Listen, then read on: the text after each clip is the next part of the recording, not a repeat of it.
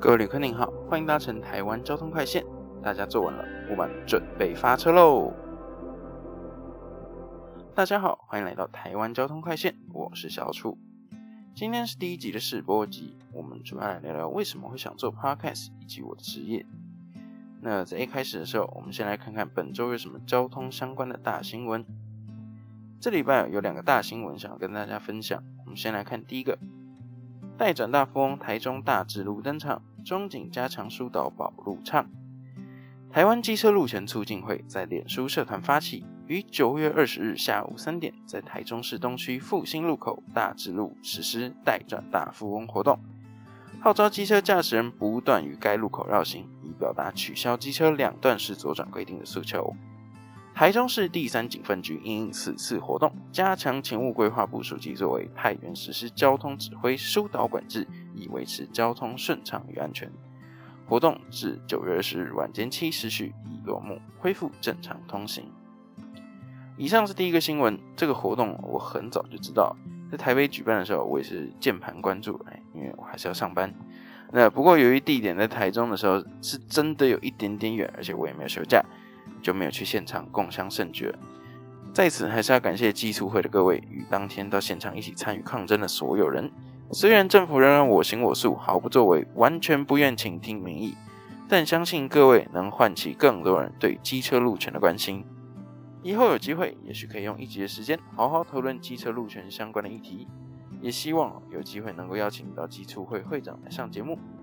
至于警方的回应，我就不多提了，反正都是一样老调重弹。对，而且看了一次生气一次。好，再来我们再看第二则新闻：疑似疲劳驾驶酿祸，内湖公车爆冲人行道，一死一伤。台北市西湖捷运站附近于九月二十一日晚间八时发生一起车祸事故，一辆蓝二六公车行经内湖路一段三百五十八号时，因不明原因爆冲上人行道，造成二十四部机车遭受波及。一名年约五十岁机车骑士遭公车卷入，当场无呼吸心跳，送医宣告不治。另一名远警受伤送医治疗中。那更新一下后续的报道。第一个是司机要承认他上周有滥用药物，也就是我们俗称的吸毒。第二个是三重客运被罚钱了，原因是驾驶工作超时。这起新闻哦，最近闹得沸沸扬扬，满城风雨。一下说驾驶滥用药物，一下说驾驶超时工作。那刚好我的职业就是公车司机。就让我们用从业人员的角度来看看这则新闻。首先，我想先讲毒驾的部分。根据新闻报道，驾驶使用的药品叫做安非他命，这个药品可以治疗 ADHD，也就是我们俗称的过动症，以及嗜睡症，还有肥胖症，是一种中枢神经的刺激剂。诶，听到这里哦，不知道各位有没有发现什么端倪？对，就是这个司机哈，他因为太累了，他需要药物辅助他清醒。那刚好在查这个新闻的时候，也看到这个司机当天连续驾车超过四个小时没有休息，这已经违反了我们的公路法规了。那再加上他的身体已经疲累到需要药物来提升，在没有药物的状况下，会发生今天这起意外，我其实只能说不是太意外。那讲到这里，相信大家也都知道了我的工作，就来跟大家聊聊为什么会选择这份工作好了，还有这份工作的酸甜苦辣。我从国小三年级就自己搭公车通勤，然后也开始认识了一些司机，到最后成为了一位公车迷。那至于后面喜欢的东西越来越大台这个部分，我先不提好了。成为公车迷的我，就有想过未来我想要去开公车，甚至以前在上课无聊的时候，会拿书包插着折叠伞，把伞柄拉出来当排挡杆，在课堂上公然开车。诶，对，是物理上的那个开车，不是老司机在开车。那在我十八岁生日当天，我就去报了小客车的驾训班。在持照满两年之后，我又去报了大客车的驾训班。就这样一步一步往公车司机之路迈进。后来进了公司之后，我只能说还好，我国小就开始接触这个行业，而且了解了他们的生态。不然刚进来的时候，应该会完全不适应。作息紊乱，工时长，压力大，导致很多人前脚刚踏进来就立马收回去。有时候自己发车的时间是凌晨五点哦，还要提早一个小时去车场准备车辆，所以三点就得起床。有时候呢，则是下午五点才发第一班车，最后收班回站已经是凌晨一点半的事情，稍微清一下，整理一下车子，下班已经是两点之后的事情。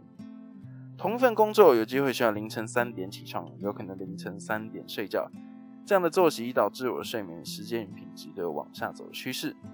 那为了避免影响上班的表现，睡觉前吃安眠药，上班时喝咖啡，已经是我的例行公事。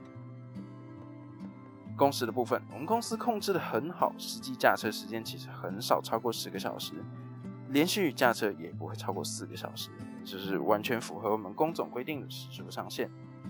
但也是会有早上六点到公司，晚上十一点才离开公司的时候，那就是我们遇到了所谓的中退时间。其实中退哈，就是你可以直接把它想成中午的休息时间啦。诶，不过这个休息时间不像是一般公司的什么半个小时、一个小时或一个半小时之类的。我们的中退时间最长最长到六个小时。诶，对，六个小时，就是你可以回家睡觉，再上再来上班的那种六个小时。诶，所以我个人的做法也就是真的直接回家睡觉。不过其实，在中午的时候，我个人是蛮难睡着的，所以下午还是得喝咖啡。那至于压力的部分。公车呢，其实是蛮大台的，而且它比连接车少了一个可以，就是从中间转过去的那种可以熬的那种状态。它就是整个十二米，你要直直的把它转过去。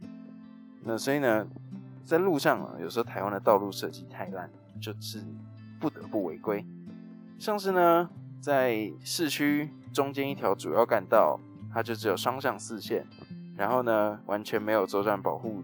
或右转保护石像，然后呢也没有左转专用道或右转专用道，就变成呢当一条路左边有车在等着左转，右边有车在等着右转的时候，你就只能从中间的双白线开过去。这时候呢，你就要担心后面的车会不会检举你的压力。那再来，你的车上载着超过四十个人，所有乘客的性命也都握在你的手中，还要担心各种因为奇葩原因而投诉你的乘客。那路上塞车的时候呢，甚至还会有赶时间的压力，因为毕竟你下一班到另一个端点要发车的时间就是摆在那里。那如果你赶不上的话，你就会延长那边乘客等待的时间。这些都是种种的压力来源啊。说了以上这么多的坏处，那为什么还会有人愿意投身这个行业呢？第一个是高报酬，那不过其实四到五万也是真的没有很多啦。对，那第二个呢就是。我们在路上的时候，就是各式各样的客人，有时候会有一些就是可以大饱眼福的。那再来最后一个，也就是最重要的，就是热情。做这行其实常常是靠着热情在撑下去的。最后乘客下车那句谢谢，真的可以让你重燃一整天的动力。